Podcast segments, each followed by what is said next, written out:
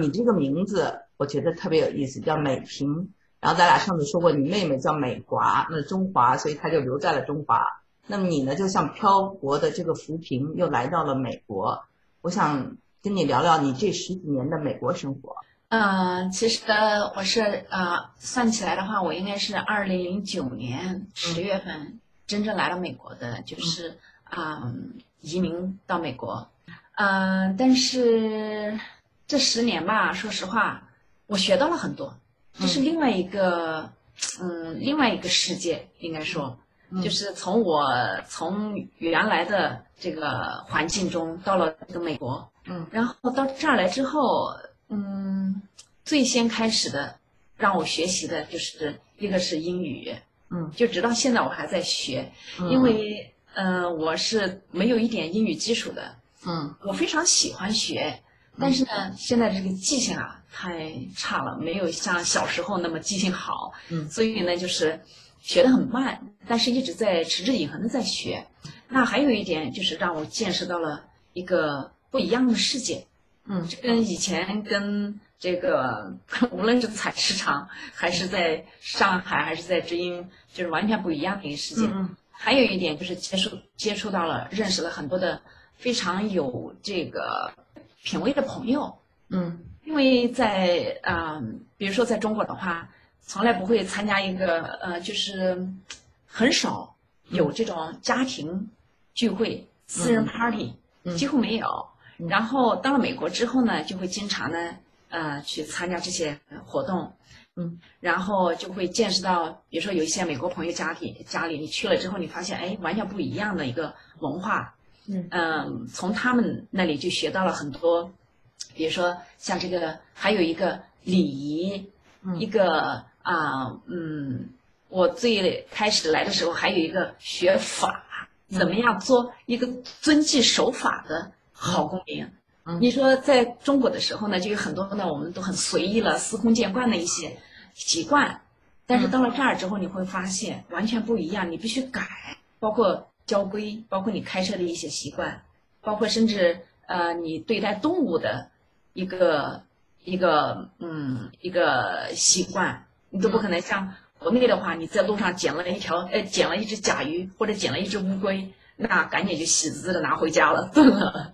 但在这儿不可以，我捡了之后我还得把它放到湖里去。嗯，所以说我在美国这十年学到了很多东西，不仅仅是说学到了这个嗯这个就是什么国内嗯所没有的。一些文化礼仪，更学到了就是怎么样去在这边学到了，嗯，让我懂得怎么样去尊重别人和来尊重自己，还有怎么样去学会做一个就是在这边跟人在交往过程中，既保持一定的距离，又不会说去干扰，又不会说太太过于，嗯，怎么说？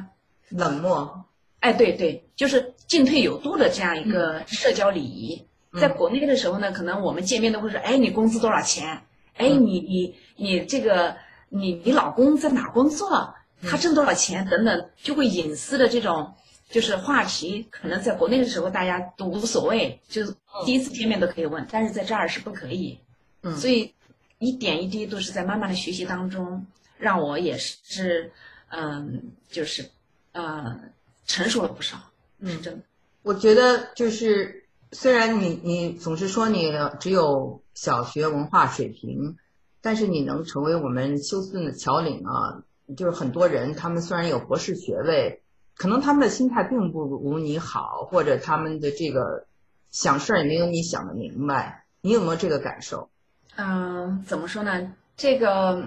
不敢说，不敢说，就是嗯，毕竟毕竟博士和小学生之间的这个，呃，这个差距还是很巨大的。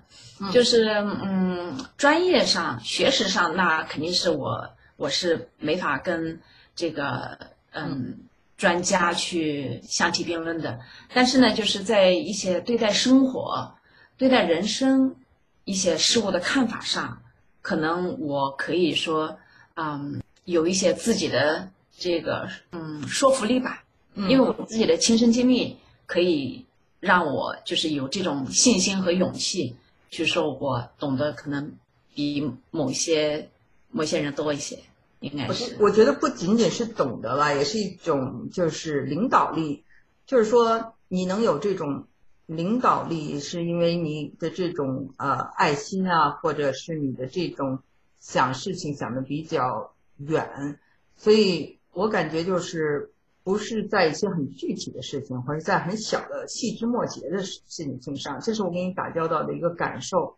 所以呢，我想这个可能恰恰是很多一直去这个念书而没有在这个社会上进行过锻炼的人，他所缺乏的这种领导力。嗯呃，只是为老乡们服务吧。嗯嗯，其实呢，我觉得是这样，就像你节目开始的时候说的，你。做的任何事情，其实别人都看在眼里。嗯，就是你呃，你伪装或者没伪装，或者是啊撒谎了没撒谎，其实别人都能看得出来，对吧？其实怎么说呢，在人在海外，其实也就是互相帮助吧。嗯，最关键的就是互相帮助。呃，不是说你就是嗯，像做这个桥领，呃，不是说要图一个名，图一个利。其实大家都知道，都是做义务的。对，费力不讨好。每个人，对每个人都是费力。呃，不去想讨好，不讨好了，不去不去想这个事儿，就是说想到怎么样去。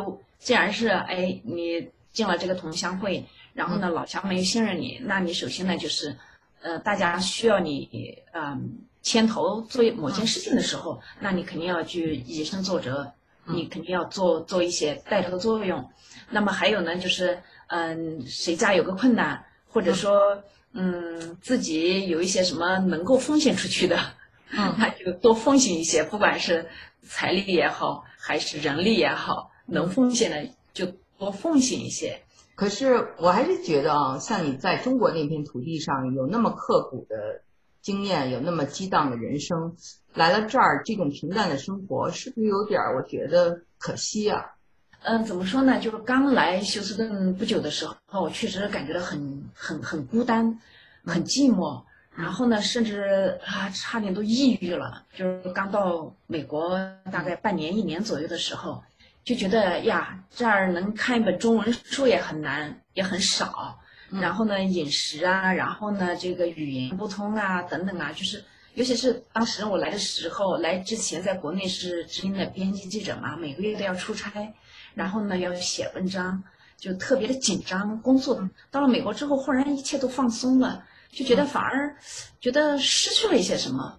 但是呢，仔细想想呢，对，失去了一些自我，就觉得就就是有一种英雄无用武之地的感觉。有有有，也当时真的有有有这种感觉。嗯，单位一开始的时候让我做这儿的编辑记者，就是还是要给单位写稿。但是呢，毕竟这个量还是少了很多嘛，所以一开始的时候还是非常失落的，真的是非常失落，所以 就拼命的看书。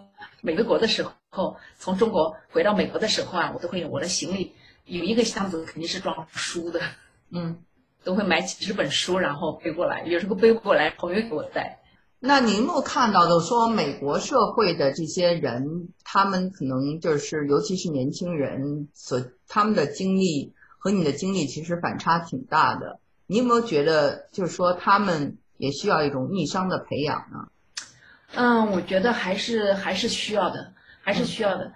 呃，我在二零一八年、二零一六年、二零一六年我回国的时候去了一趟大凉山，然后就把我的这个继子，就是我先生的儿子，他大学毕业了，然后我说你有没有兴趣跟阿姨去吃一趟苦，去那个中国。这个偏远的，呃，这个四川大凉山山区去看看那些，嗯，贫穷的孩子，他很有兴趣，嗯，然后就我就带他去了一趟大凉山，在这个也是去麻风病人家里去走访，我是为了写那个隐居者那部书嘛，特意就是在这个回国之前就联系好了，就是把这个行程都安排好了，然后到了国内第三天，我们俩就从北京就又飞到。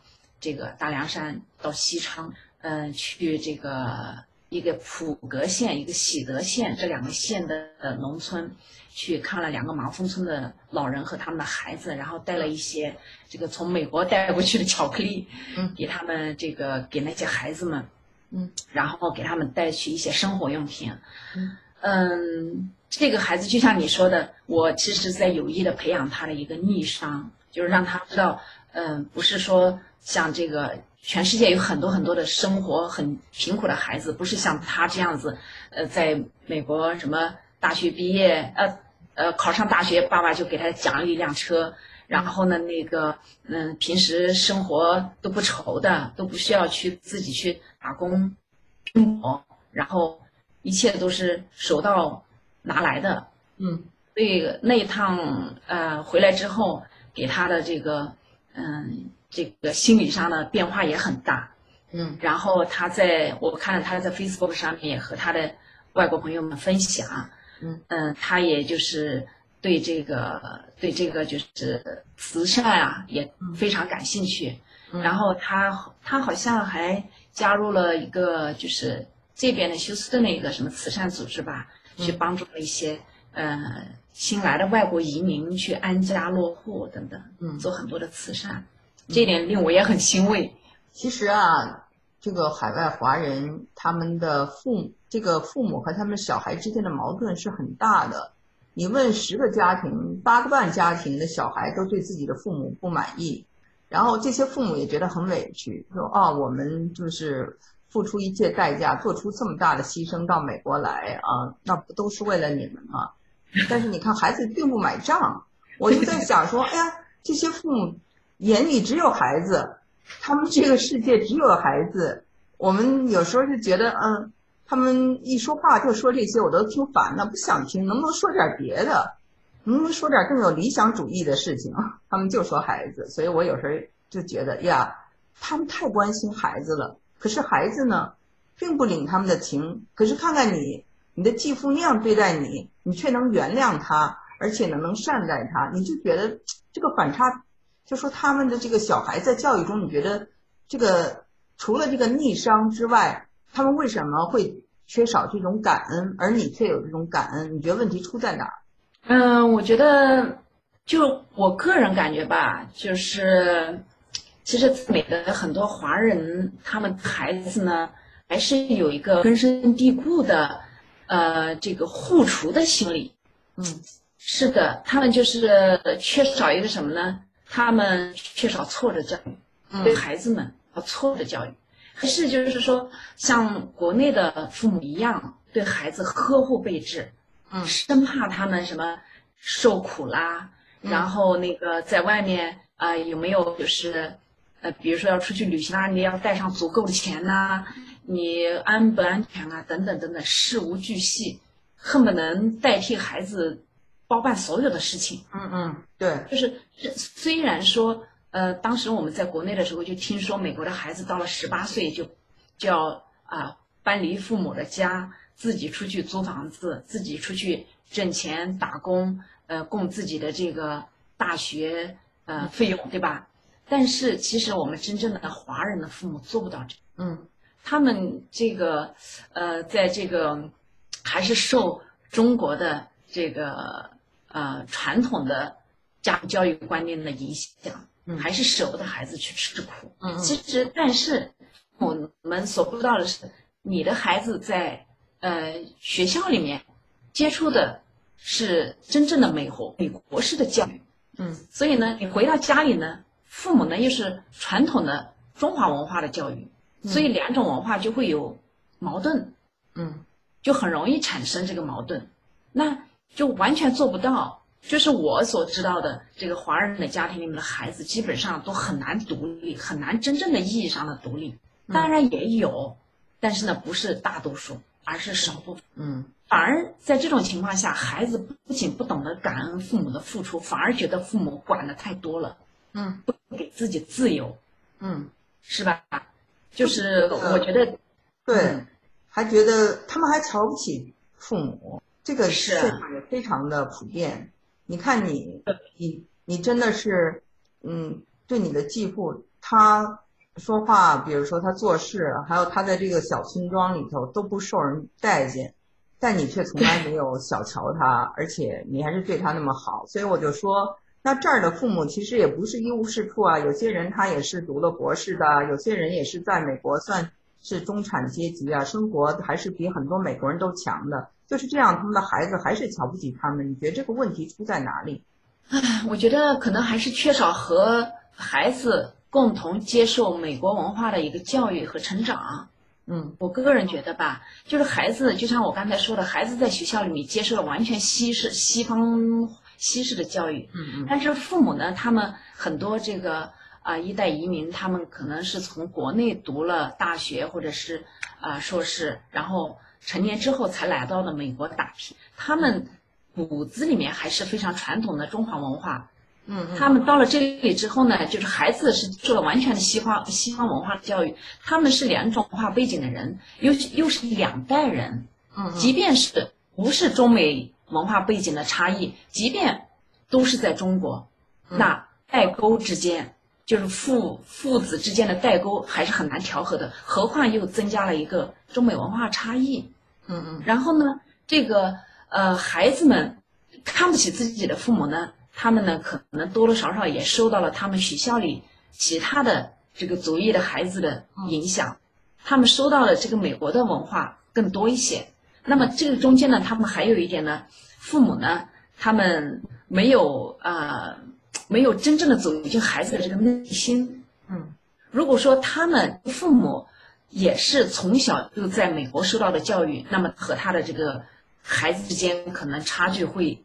少一些，会小一些。嗯，还有一个，这个我说的这个英英文和中文的这个两个人两种语言在交流沟通过程中，又会容易产生一个差异。嗯嗯，就是，哎，我觉得有时候他们可能，呃，父母和孩子之间啊交流沟通的过程中，并没有达到一致，产生了误解，这可能也是一部分。嗯。你可以说是因为爱情来到了休斯顿，而且我觉得你特别棒的一点是说，你跟你的这个继子，包括你先生的前妻关系都很好。你是怎么能处理好这些复杂的关系的？嗯嗯，怎么讲呢？我觉得就是以真诚吧，以诚待人吧。嗯，以诚待人，就是你不管嗯和什么人打交道。就是哪怕是情敌也好，但是你如果说是，呃，最近我看了一个电视剧，我岔开一下，叫《爱之初》。嗯，《爱之初》是讲的是这个呃一个中国的女孩，然后呢是类似于被骗回到呃这个洛杉矶，然后呢，呃她在这个发现了这个呃男人也不是骗婚啦，也就是反正有一些误会，后来她发现，呃之间这个这个有一些。嗯，误会之后，她决定离开这个男人，自力更生，自谋生路。然后他就在这个呃美国举目无亲的美国，自己怎么样去嗯去扎根下来，然后在这个友情、爱情的变换之中，怎么样去努力的提升自己。嗯，最后呢，他当然到最后，他还是嗯回到了中国。嗯，但是。在这个之间，他在美国奋斗的这几年，就是我我为什么他这个其实这个故事的进程很慢，就是节奏很慢，但是我还是耐心的看了最后，我就觉得多多少少看到我自己的一个影子，嗯，因为这个女主呢，她也是呃面临了和她这个老公的呃前妻的以及她前妻的家人的一个呃一个磨合、一个沟通、一个一个相处吧，嗯，所以我就觉得。在任何时候，我吧就是喜欢一个以诚待人的人。就像我把我的书写给你看，我就是这样一个经历，我就是这样一个人。我把我的一切都敞开给你看了，嗯。那么你能不能接受我？能不能愿意和我做朋友？那是你的事情，嗯。啊，我把我的诚心敞开来给你看，嗯。那你愿不愿意对我以诚相待？那就是你的事情。如果你也愿意，那我们就可以成为好朋友，嗯。所以，嗯，来到美国，当然前几年也是，也是不不那么，也是不那么，嗯，顺利，嗯，但是后来现在是很好，就是我们两家人也像像亲人一样，就是非常好。嗯，我觉得这一点的话呢，怎么讲呢？就是，呃，首先呢，我是想不想让我的孩子，呃，为难，嗯，比如说他到了他妈妈那里，然后如果说我。我对他妈妈有成见，那么我们是那里就不能在一起吃饭，对不对？但是如果说我我对他妈好的话，那么我们两家可以在一起过圣诞节啊，过春节呀，等等啊，对不对？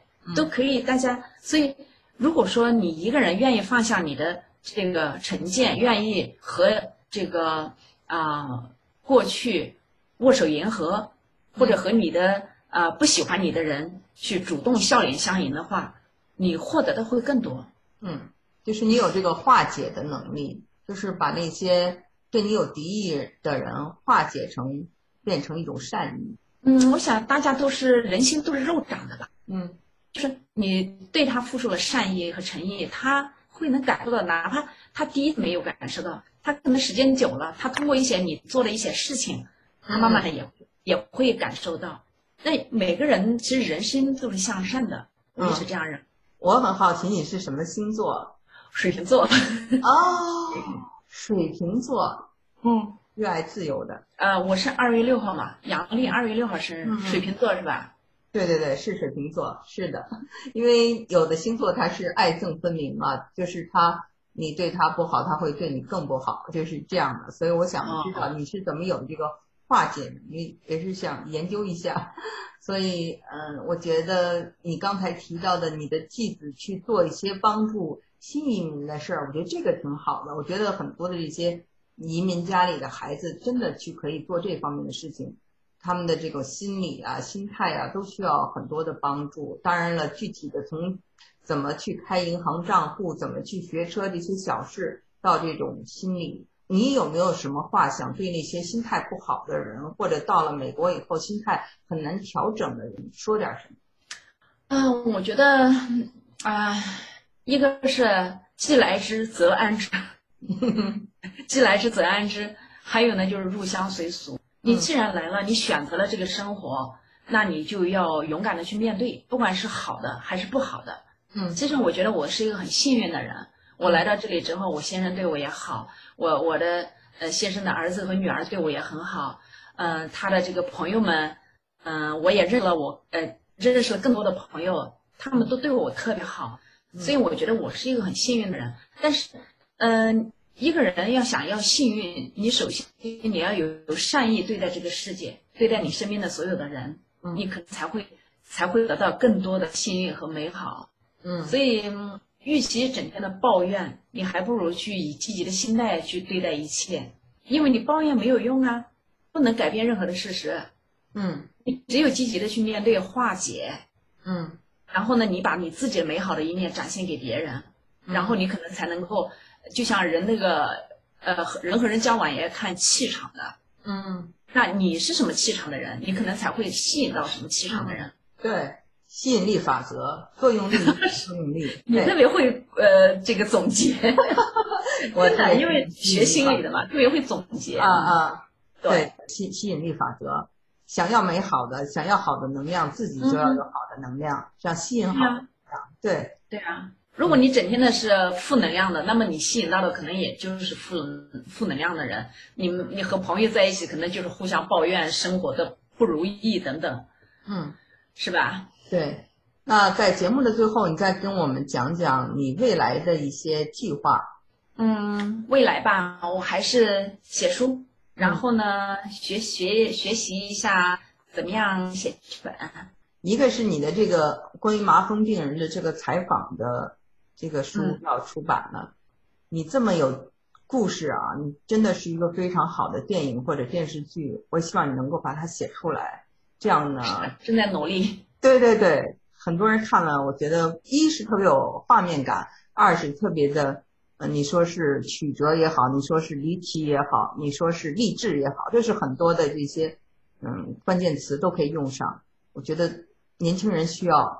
然后年纪大的人也可以回忆到啊，就是中国的这个发展，包括你你讲的你在那个就是日企在流水线上当打工妹的那一段，我读着都觉得特别的有就是画面感，身临其境。对啊，对对对，所以期待你这个电影还有电视剧早日拍出来。好，谢谢安妮，谢谢啊，今天采访很愉快，我跟你聊天也很愉快，从你那儿学到了很多东西。啊，好的，那再见，谢谢，好，再见。